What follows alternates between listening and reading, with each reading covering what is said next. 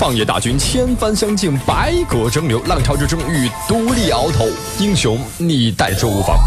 今天来到直播间，您的融资需求以及释放的股权是多少呢？一千万，希望获得三百万的融资，出让百分之六的股份。是想一千四百万。我们今天看看您的这盘菜值多少？江山如此多娇，引无数英雄竞折腰。我是有投资意向的。相对来说，可能一个阶段就觉得他这个项目的模式。UP 创投电台为你搭建电波路演，三百家 VC 战略合作，上千项目报名参加，已达成上亿交易额。英雄不问出处，而你还在等什么？You can can can you up?。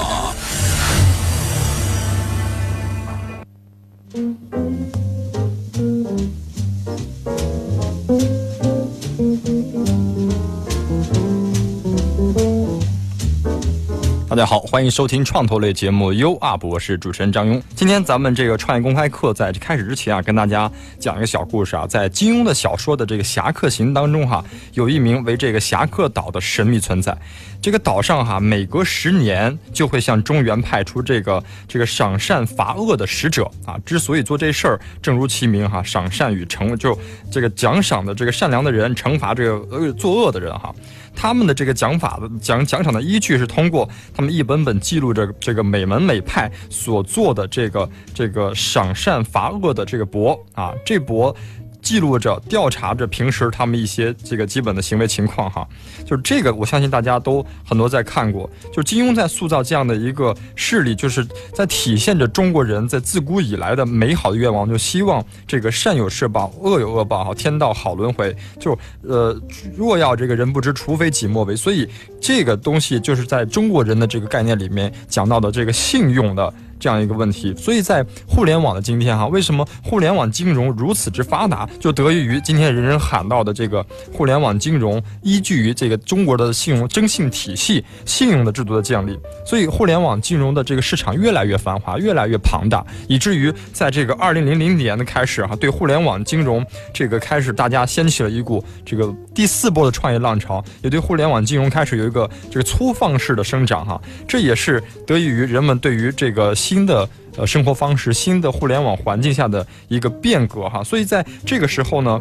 呃，一个新的行业升起了，这个传统的这个金融机构与互联网的企业利用了这个互联网的技术和信息通信技术，实现了资金的这个融通支付，包括我们现在看到的这个这个投资或或者是信息的中介的服务等新型的这个金融的业务模式哈，又出现了很多的这个模型啊，比如说从传统的业务的这个网络化啊，我们先上网可以进行这个支付转账了。啊，第呃第二出现了这个很多的第三方支付啊，例如支付宝、微信支付等等，包括最近刚刚的这个一大批跑路的 P to P 的网络借贷平台，现在又出现了这个大数据的金融啊，包括这个区块链等等啊，包括众筹去年特别火的和第三方的金融服务平台，今天下午刚看到一家平台啊拿到一个新一轮的融资等等，在两会的这个政府工作报告当中啊，也曾经是三年提起了这个关于互联网金融在政府发展这个促进报告当中一个非常重要的地位，所以你看，其实互联网金融发展这么多年来，从这个粗放式生长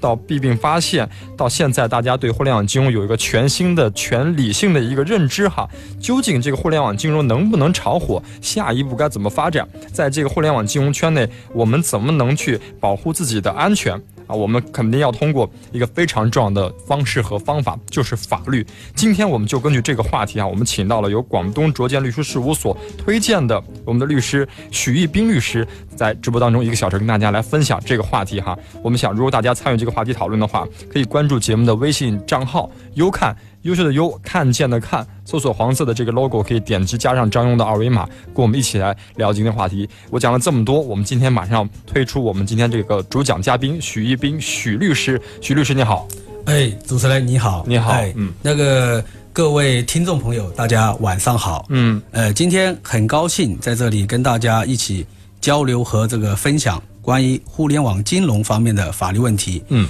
呃，其实从早在二零一三年。呃，以这个余额宝当时为代表的这么一个事件，那么就引爆了这个互联网金融这么一个话题。呃，从一三年、一四年一个野蛮生长、快速发展，到一五年，呃，进入一个就是说呃倒闭跑路，乃至进入到一个一六年进入到一个整治整顿阶段，整顿阶段，对，所以说呃，占据了各大这个媒体，特别是互联网一些新媒体啊的一些呃头版。所以说，对于这个互联网金融这一块，呃，我们国家的相关的法律也是从一个从无到有，也就是逐步的在建章立制。嗯。呃，那么最近刚好有一个大事件，呃，再次把这个互联网金融把它推入了一个热点，也就是八月二十四号，哎，由这个银监会和工信部。还有公安部，还有网信办四个部委联合推出的一个关于网贷机构的一个呃业务的一个管理暂行办法。那么这被业内称之为这个 P to P 这个监管细则法规的落地。嗯。那么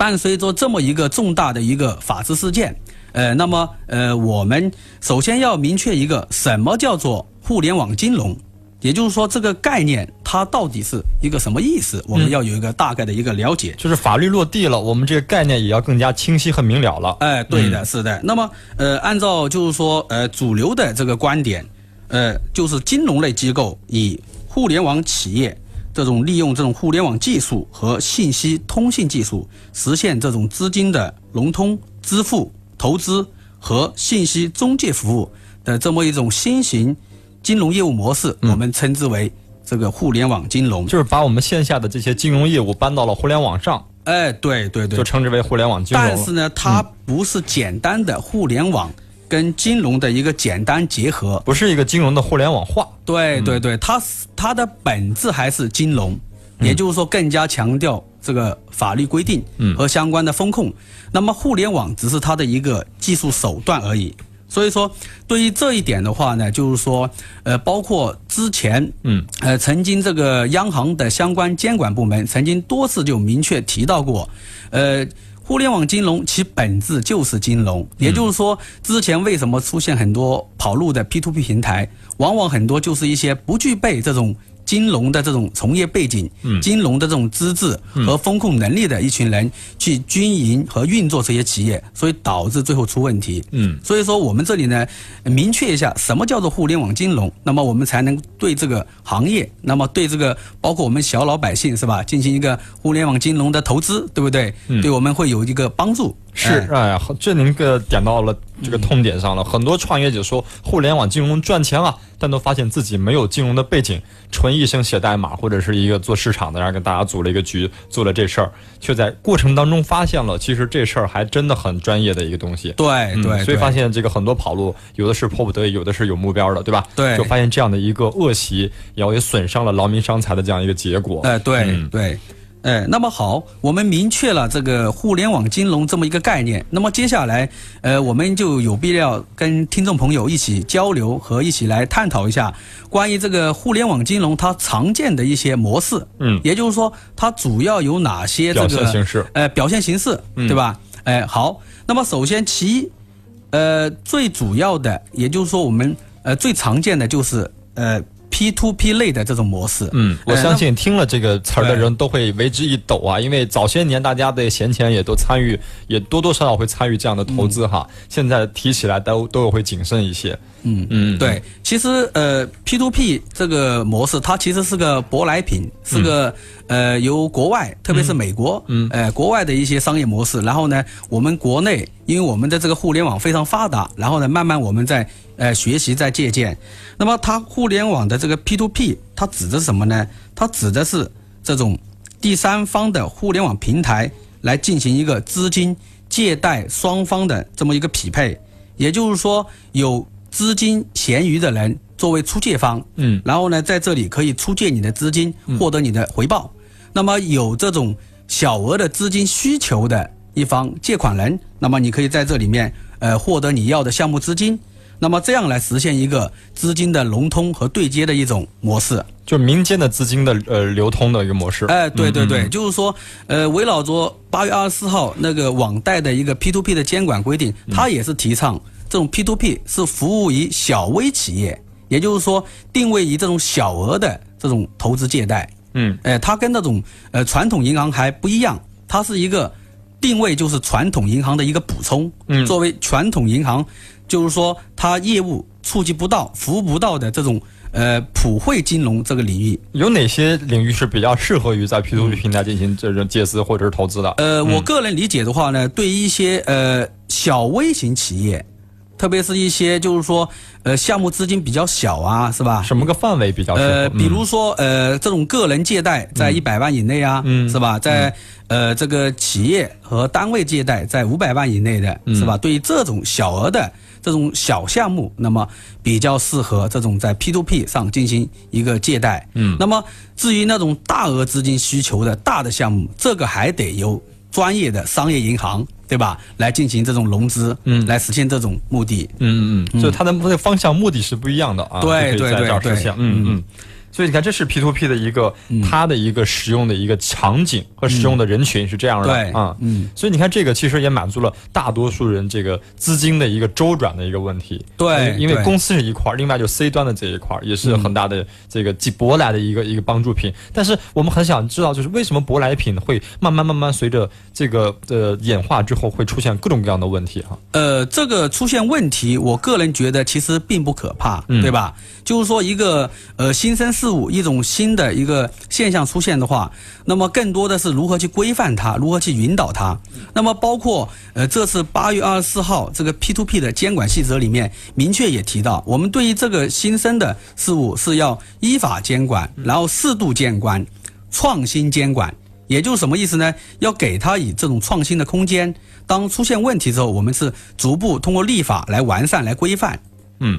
所以用法律的方式去保证它的安全，用政策方式去指引它正正确的发展，不要走弯路，这是一个最有利的一个方式。对对对，因为它这个确实就是说，对于那种呃普通小老百姓来讲，对吧？他他达不到那种基金投资的那种呃资金实力和那种投资门槛，那么他又有一些多余的一些闲钱，那么如果放在银行的话呢，那么你也知道现在的这个货币的贬值，对吧？包括负利率时代到来了，时代对吧？如何？实现你的资金保值增值是吧？嗯，那么其实 P to P 也为广大小白是吧？嗯，这种小的这些呃白领对吧？你有余钱，那么如果以后选择合规合法的这种 P to P 平台，你也可以进行一个呃合法的一个投资，获得一个比较相对来说就是说呃有法律保障的这种一个收益。当然了，就是说因为这次。监管细则里面也提到了，那么投资者，你既然是借贷的话呢，风险你也要自担的，就是说自身也要具备一些风险的识别和承受能力。嗯，这是我们讲到的其中一种的模式，金融模式 P to P，我们把它讲透了啊。对，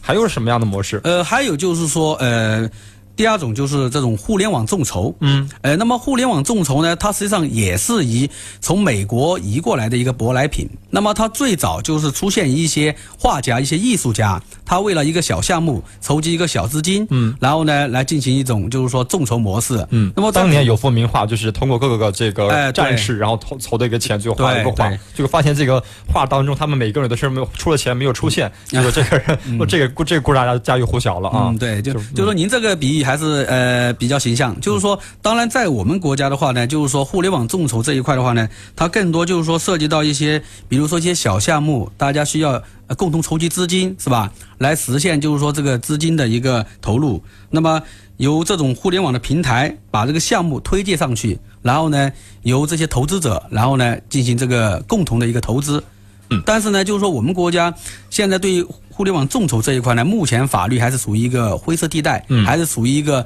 没有像 P to P 一样，就是说有一个呃合法合规的一个法律依据，是对吧？所以国家现在发的牌照还仅限于之前尝试那几个牌照，还没有发更多的牌照出来。所以很多公司现在做众筹网站都胆战惊心，对，然后模板出来都不敢往上放，对吧？对，因为这块大家都还没想明白，包括国家也没有在这块给出一个更多的一个法律的一个界定。所以这块还属于尝试地带，嗯，对，包括主持人您刚才提到了，其实，呃，这次的那个 P to P 的监管细则里面啊，明确提到，也提到了。提到了 P to P，它是不能做这种股权众筹的业务的啊，但是它它它众筹平台是可以的吗？呃，众筹平台实际上这一块法律上现在也是处于一个边缘灰色地带，所以是在等待这个磨合期。呃，也许以后将来这一块慢慢逐渐就是说规范化了，国家的这个法律慢慢会跟上，因为本身就是说立法它是相对有一个滞后性的，对吧？你一个社会现象、一个商业模式出来之后，它立法它总是有一定滞后性的，嗯，这是没法规避的一个一个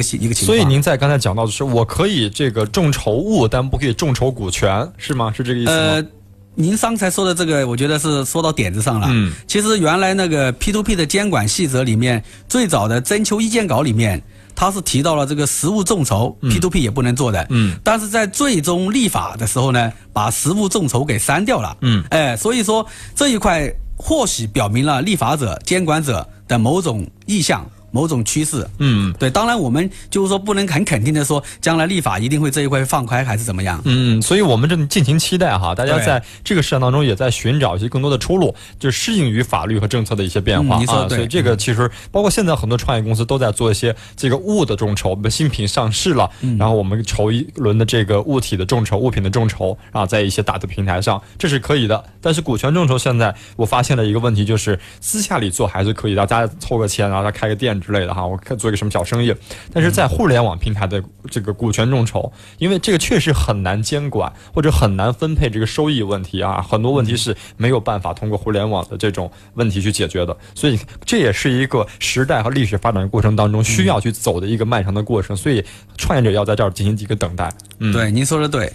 对，这是我们谈到的这个一个 P to P 一个众筹啊，还有其他的模式吗？呃，还有就是第三点，就是比方说那种第三方支付。哎，那么我们其实都使用的非常频繁了，跟我们的日常生活都紧密相关了。嗯，呃，包括一些就是说，呃，小商店是吧？你买些东西，包括甚至你吃个早餐呐，或者说吃个。呃呃，饭局啊，对吧？现在基本上你不带现金是吧？你都可以实现一个第三方支付，对吧？就是说这个都已经很普及了，哎，这也是属于典型的一个呃互联网金融的一个模式，它实现了一个支付的一个功能。是，所以我们之前就是我记得前两年在谈这个场景支付的方式当中，我就眼前一亮，说远场景经支付和近场景支付啊，就比如说我在打车的时候，我用手机一下支付了哈。有一次我就特别惊讶，就是我我要去呃是要买菜。去，啊，然后去买菜，然后顺便说，我因为我身上没有取取现了，然后没找到银行，然后我还想吃一碗这个云吞，然后发现，哎，买菜的这个阿姨她突然掏出来这个一张这个卡片做的二维码，你可以微信支付。哎，我说太先进了，我说真的，这个第三方支付是完全解决了人的这个痛点，支付痛点，带现金的痛点，因为特别是带硬币的时候，大家都认为一堆硬币别找我啊，所以我觉得其实在一定程度上改变了人们的支付。特别是生活方式，对它实际上就是说实现了我们的一个高效便捷，嗯，对吧？它这个。呃，提高了效率，使我们减少了麻烦，是吧？嗯，而且很多很多时候，特别是过这种情人节哈，不用买礼物，直接付个五百二十块钱啊，给到另一半，对吧？然后还有很多的时候，就哎，我想我想做个什么事情，然后特别是在某个大平台买个买个这个呃东西的时候，发现我的钱不够啊，或者是我想通过朋友们这个帮忙帮我买，然后一发出去，通过互联网平台，然后众筹一个这种这种物品，然后很多人就哎，我出一块，你出十块，大家就把这个钱凑齐了。所以你看，这种支付方第三方支付方式，在一定程度上也。帮助了我们这个这个完成了一些想要买而买不到的，所以之前我们上过节目的一个项目就发现这样一个问题，就是他们帮助很多这个大学生白领用户进行分期付款，通过他们支付方式解决了这样一个这个问题。所以你看，其实第三方平台当中，就真正意义上就改变了我们的生活。确实是，它现在是无处不在，呃，以至于就是说老百姓都很难离开了。嗯嗯。这是我们看到的比较呃，我对我们生活来讲比较重要意义的一种哈。嗯，对，嗯，还有第四种就是说，呃，以比特币为代表的这么一种，就是说虚拟的一种货币。呃，也也也称之为互联网货币。是，我想问问现在听众，谁手上还有比特币？这一定赚了。但是当年拥有了。呃，在这里，我作为律师的话呢，有必要提醒一下各位听众，其实比特币在我们国家的话呢，它是不承认的。嗯。我们国家是呃持一个否定的一个态度的。是的，对对，也就是说，呃。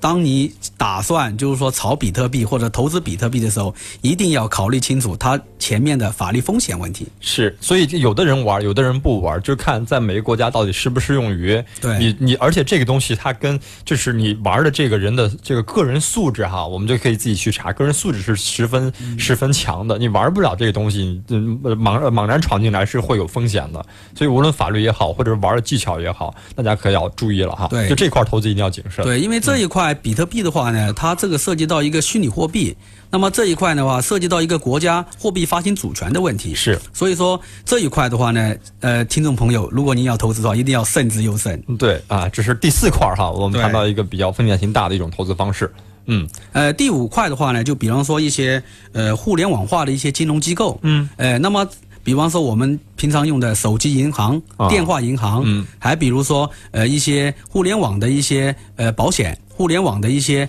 呃基金销售啊，理财产品销售啊，对吧？嗯，它实际上呢，就是说，呃，把互联网当做一个渠道，当做一个销售渠道，或者说作为一个连接渠道，呃，我们称之为叫做呃互联网化的这种金融机构。是，然后这种方式也是改变了传统的这种支付方式，另外一种补充嘛，对吧？对。然后这样的方式就给了我们也是很多的这个便利性，比如说现在我们在某的某些大银行当中啊，我们转个账。我我除了可以用这个，比如微信啊、支付宝转之外，我其实可以用它的 A P P 可以实现我的转账了，或者实现，我觉得还更安全一些，而且还不需要手续费，特别是这种银行式的这种互联网化的一些一些 A P P 当中。其实我我倒建议就是说，呃，广大听众朋友，其实你们，呃，用手机银行，我个人认为就是说。呃，你在一个比较安全的一个呃 WiFi 环境下，在比方说你设置一个相对来说三万五万这种小额的这种转账限额的话，嗯，我个人认为实际上呃还是比较普遍的、比较普及的。对，包括我本人平常在一些小额的资金往来当中，都是用这种呃手机银行进行一个转账操作。是的，是的，这是我们谈到第四种啊，嗯，第五第五种了，对，第五种，对，主要就这么几五大类，五种是比较常见的一些类型，常见的形态。对，这是几种现在互联网金融当中。我们梳理了一下每种不同的一个形态，也就现在发展的一个情况。对，嗯嗯，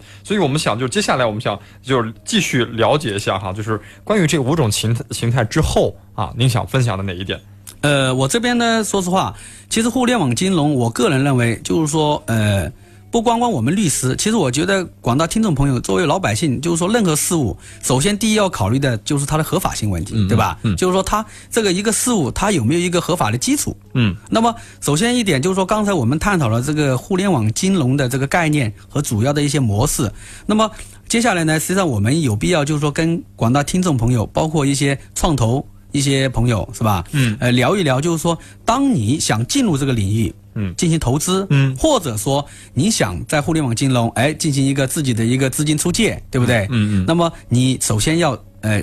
补一些法律课，要了解一些基本的一些。涉及到的一些法律的一些常识是，作为一个参与者，一定要懂得参与的规则，法律就是其中一块儿哈。我们见投资人的时候，我们会推荐不同的项目，说，哎，我说这个项目好吗？我们就会问啊。最近我们发现一个问题是，我们推了，比如说 O to 已经过去了哈，团购已经过去了，我们再推，肯定投资人说，哎，你这是你这是在逗我吗哈？但现在我们又推了一个新的领域，叫互联网金融，特别像 P to P 这个门类，它所有这个投资人给我的同一反应就是，哎，别给我推荐这种，我真的不敢投了哈。就是这个项目投出来，究竟我是能够退出？呢，还是呃，还是就是很安全的，还是危险性很大呢？啊，所以这样的项目来看，现在究竟怎么样通过粗放式到现在的这种正常规范化的呃这个生存生长，到现在我们该怎么去参与这个项目，参与这个领域的一种玩法？今天呢，我们就会请到这个卓建律师事务所的这个许律师跟大家来分享分享这个领域该怎么玩。马请出今天的律师，许律师你好。哎，主持人好，嗯各位听众朋友大家晚上好。今天我们上半段给大家讲了讲这个关于互联网金融的这个五大模式哈，我相信很多听众朋友都听得非常明白这五大模式的一些基本情况以及现在的现状。在下半段呢，我们呃代表听众哈特别想问的就是关于这五大模式之后的一些法律法规究竟现在是怎么样一个规定法哈？哪些是灰色地带？哪些已经明确了？哪些模式当中该怎么玩？另外呢，我们很想带这个参与者想问一问这些项目敢不敢再创业了？敢不敢再投了？我们敢不敢再把钱放进去进行这个投资的这个增值了？我们想就这些话题，想跟我们的徐律师展开一个讨论哈。我们想先来听听我们的徐律师给大家分享分享，就是这个法律法规对这行的一些规定和认可。嗯，呃，我觉得主持人刚才您提的这个问题可谓是非常好，非常之及时。嗯，也是刚好这个呃八月二十四号，就是刚才说过的，就是说呃 P to P 网贷的监管的办法已经出台。那么其实。这个监管办法的出台，其实您刚才很多疑问、很多问题，其实在相关的法规里面都有很多很细的一些答案。那么就总体而言，就是说我个人认为，就是说这次呃监管者、立法者呃推出这么一部这个法律法规，我觉得其实对于就是说想投资这个 P to P 这一领域的投资者，就是说包括设立这类的公司。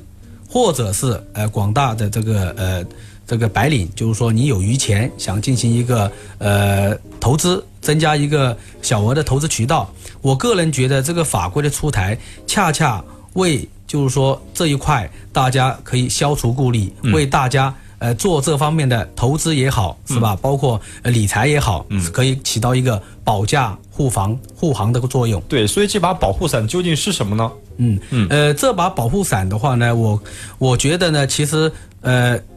最早是去年吧，在去年的十二月，其实呃相关的这个立法者和监管部门就推出了这个呃网贷 P to P 这个行业的一个呃监管细则的一个征求意见稿。也就是说，从去年的十二月开始征求意见稿，到今年的这个呃八月二十四号正式推出相关的法律。我觉得其实监管者和立法者是充分听取了。就是说，各方面的意见经过一个很慎重的考虑，推出这么一部比较适宜的一个法律。呃，那么，呃，也许刚才很多听众朋友还是在问，那究竟哪些平台我可以进行理财投资，对吧？那么哪些就是说，包括呃一些想投资设立这一类企业的一些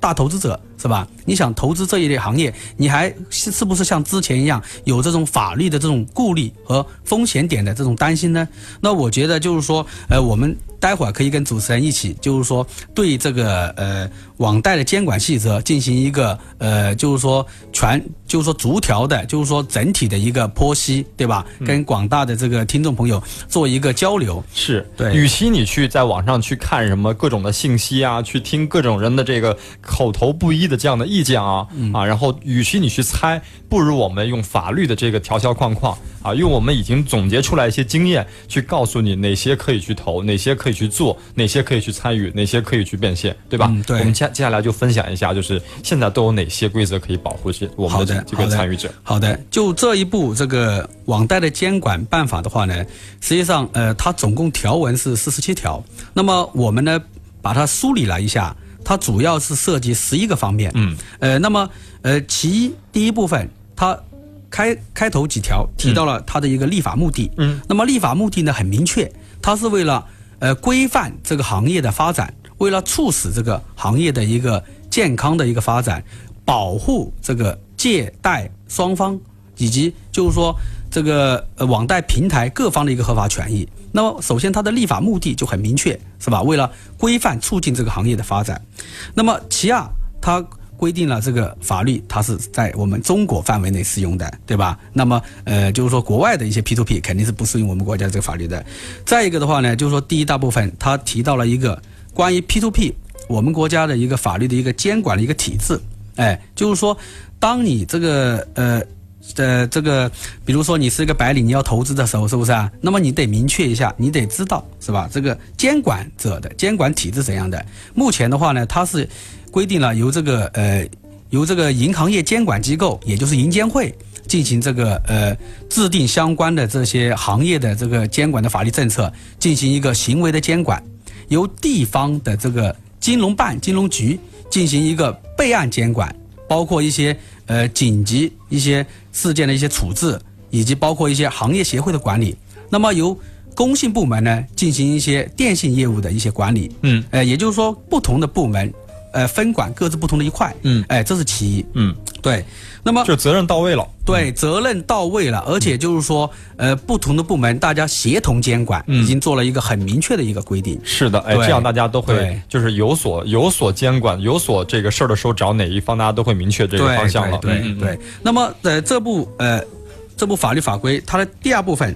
它里面呃提出了一个对于这个行业 P to P 这个行业啊，提出了一个备案管理制度，哎。大家请注意，是一个备案管理制度，而非像这种，呃，你要设立一个银行一样采用这种牌照制，对不对？要审批，对不对？所以说，一个 P to P 企业，它必须要到这个相当地的这个金融办或者金融局进行一个备案。也就是说，你这个呃白领小白领，你要投资的时候呢，你可以到当地金融办看一下这个 P to P 平台它有没有进行备案，对吧？如果说它连备案都没有的话，那么它肯定不是一个合法的一个平台，对吧？那么你就可以敬而远之。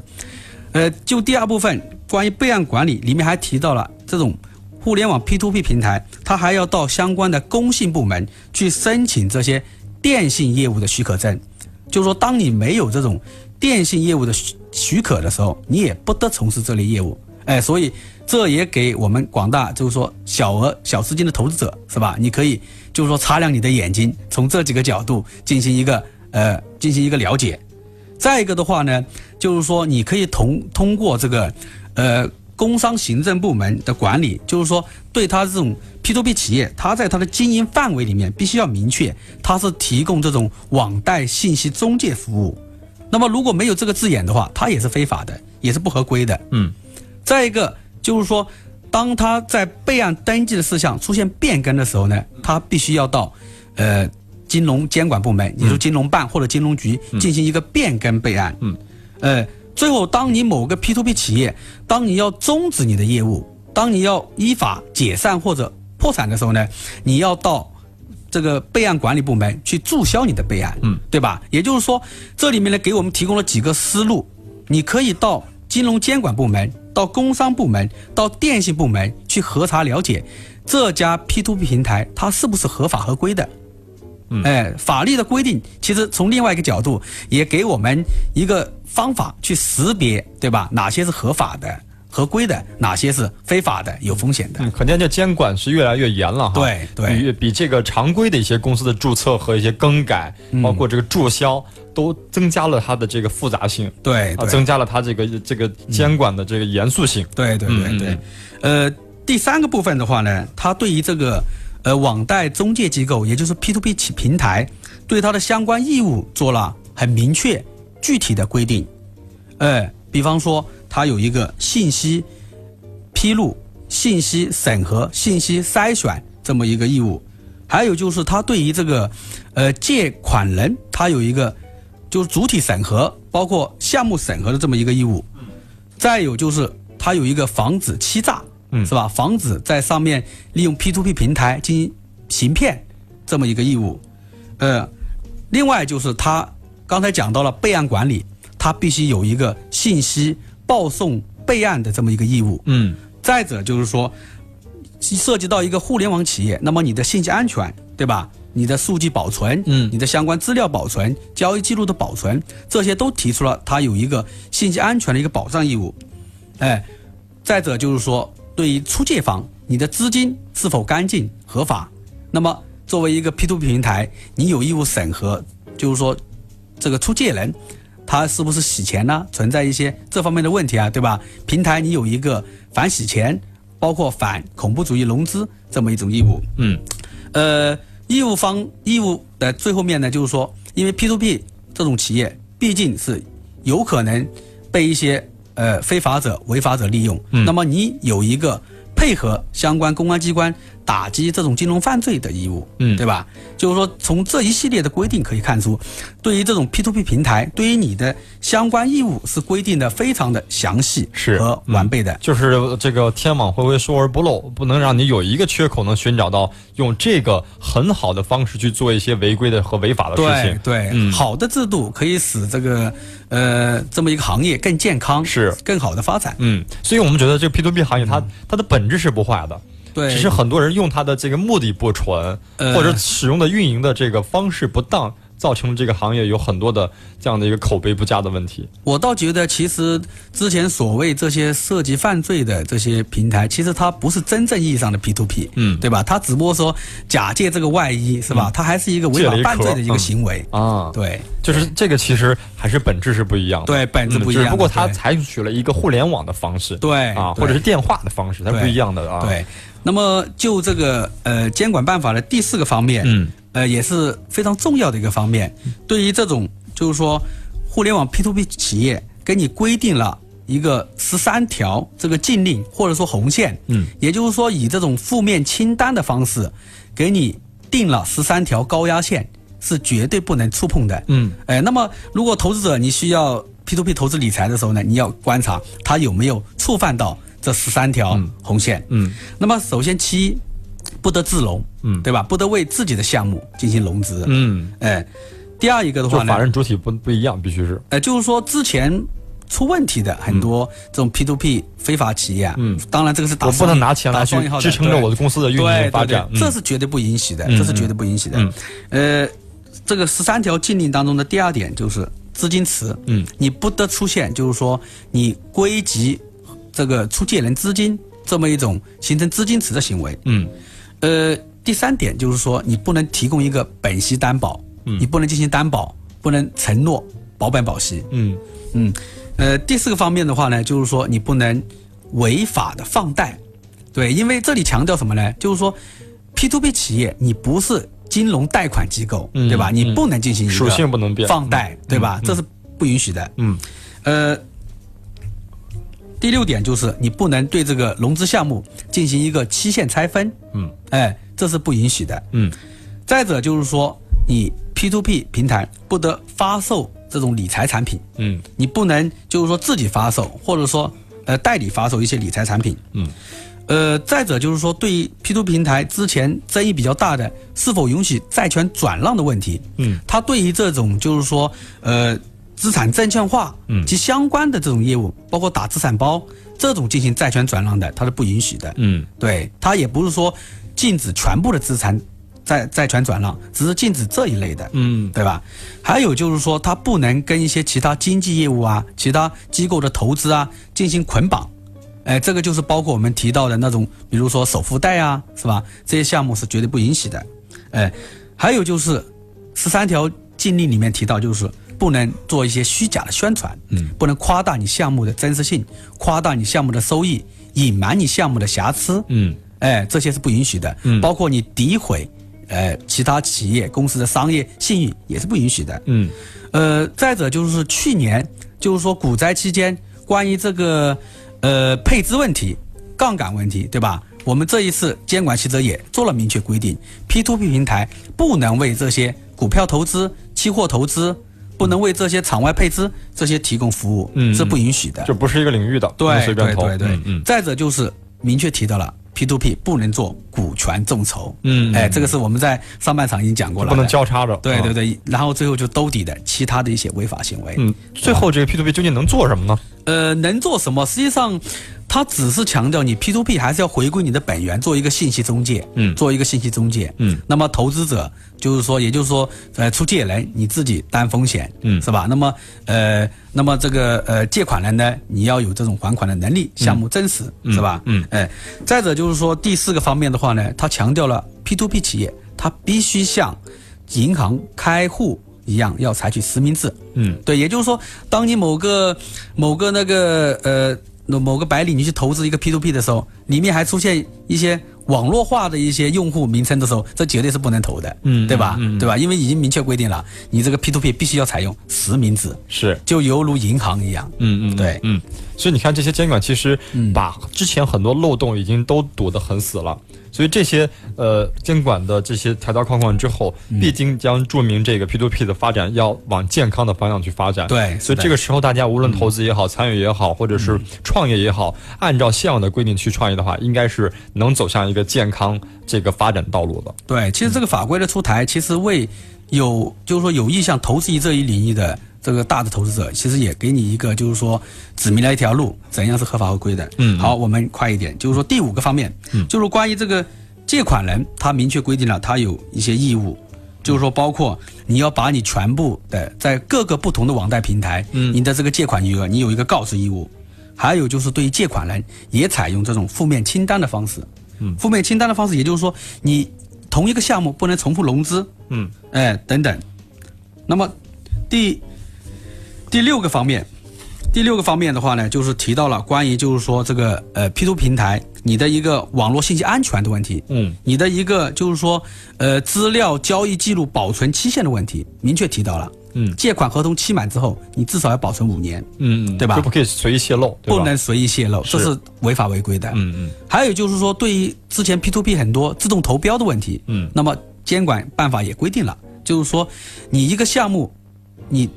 从你募集资金开始，不能超过二十个工作日。嗯，哎，这是有明确规定的。嗯，对吧？当你超过二十工作日就不行了。那不行就不能募了吗？不能募了，不能募了。就是说，无论募一个标投标期限最长二十个工作日。那他可以再发起一个标吗？哎，那当然，你就是说你重新再发，那就另外一回事了。啊，就是说，呃，就是说属于另外一种情况下，就是你一个标，你只能就是说募集资金，你不能拉到三十个工作日或者几个月去募，这是不允许的。嗯，这一看长了就不太对劲。对对对对。再者就是说，第六个方面提到了关于。P to P 平台关于电子签名啊、认证呐，嗯，以及包括你的资料数据保存备份的问题，嗯，还有就是第七个方面，呃，关于这个你的这个解散啊、破产啊，嗯，包括这个授权自动投标的相关规定，是吧？嗯，第八个方面就是关于提到了这个资金存管的问题，嗯，就是说，呃，出借双方的资金，你必须要经过银行来进行一个存管啊，这不能通过网上去的这个流流通不行不行，绝对要委托。的这个银行进行一个资金监管，嗯，那么第九个方面的话呢，提到了比较多的关于信息披露的问题，嗯，对吧？甚至包括你的相关信息披露要在你的这个公司的这个住所地要供公众查询，这个要求是非常高的，嗯，对吧？第十个方面提到了有关还是这个监督管理的问题，包括相关行业协会、互联网金融协会的一些职责，以及一些重大事件。的一些报告制度，嗯，哎，当你 P to P 企业出现重大事件的时候，你要立即报告，嗯，一般性的事件的话呢，你五日内要报告，嗯，哎，最后一个的话呢，就是说还提到了他在负责部分，他提到了，就是说设立这种，呃，就是关于那种小贷公司，银行它设立这种 P to P 的话呢，它不适用本办法另行规定，嗯，再一个就是说最后就给予了十二个月的整改期，嗯，对吧？如果有问题，你就要必须进行整改，对，而且是一年的时间。法律设立之前，嗯，你成立的这种 P to P 公司，给了你十二个月的一个整改期，嗯，对。那么就基本上这十一个方面，就是我们把这个监管办法，就是整个一个梳理了一遍，嗯。那么，呃，投资者，你当你要进行投资理财的时候呢，你可以从这十一个方面去观察、去评判一个 P to P 平台是否合法合规，是否就是说值得。可以考虑去投资。明白。今天我们通过你看下半段这么详细的梳理，我们通过这 P to P 的这个案例来讲一下，究竟投资有没有风险，参与者怎么玩。谢谢今天这个徐律师一个小时分享。